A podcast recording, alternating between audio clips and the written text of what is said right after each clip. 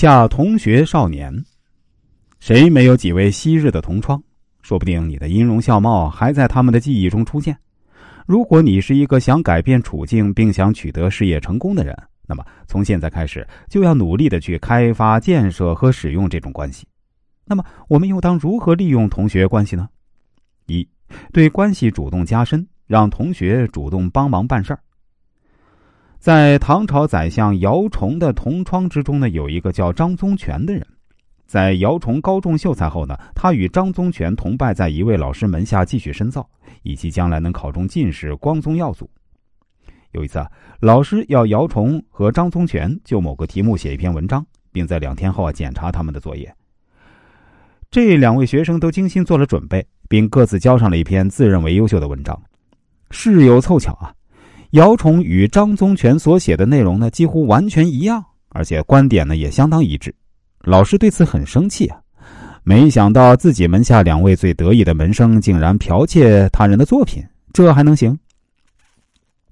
看到这种情况，姚崇据理力争，说明他没有抄袭别人的东西，而张宗全的作品呢，也非剽窃他人。但为了平息老师的怒火，他就对老师说：“啊，这个事情应该归咎于学生自己。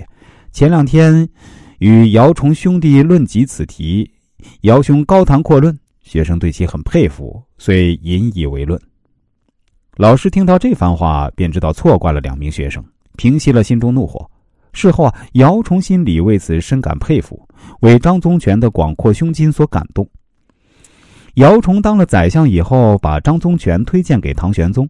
唐玄宗在亲自考核张宗权的才华之后呢，就封了他一个正三品官衔，外藩事务都归他管。由此可见，人情在同学中占了多大的作用。张宗权很巧妙的用到一个技巧，在一些无关紧要的场合中，自己吃些小亏，做些让步，使姚崇记住这个人情，对张宗权加以回报，使他荣华富贵一生。第二，平时多烧香，关键时刻才管用。不少人说，我们只有几年同窗，一旦缘尽则情尽，没什么值得留恋的。这种想法呢，其实是错误的。当你与同学分开后呢，还能保持一种愈久弥坚关系的话呢，会有助于你目的或理想的实现。这其中的厉害啊，你也许根本没想到。事实上，与同学相处啊，就如同烧香拜佛一样，只有平日里多烧香，才能在关键处显身手。茫茫人海中啊，既为同学，那是不浅的缘分呢。同学关系有时在危急关头能帮上大忙，但是啊，还要牢记一点，这中间的好处来自于自己的努力。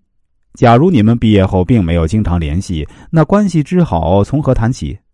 从中受益则更是一纸空文了。所以，我们要学会真诚的维持同学关系，这样可以扩大自己的交际圈。同学资源确实是一个人脉资源中的重要一项，必须珍惜并合理利用这个资源。让每个同学都成为你生命中的贵人。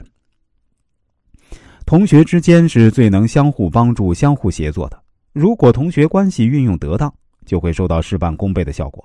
所以，千万别把这种宝贵的人际关系资源放置不用。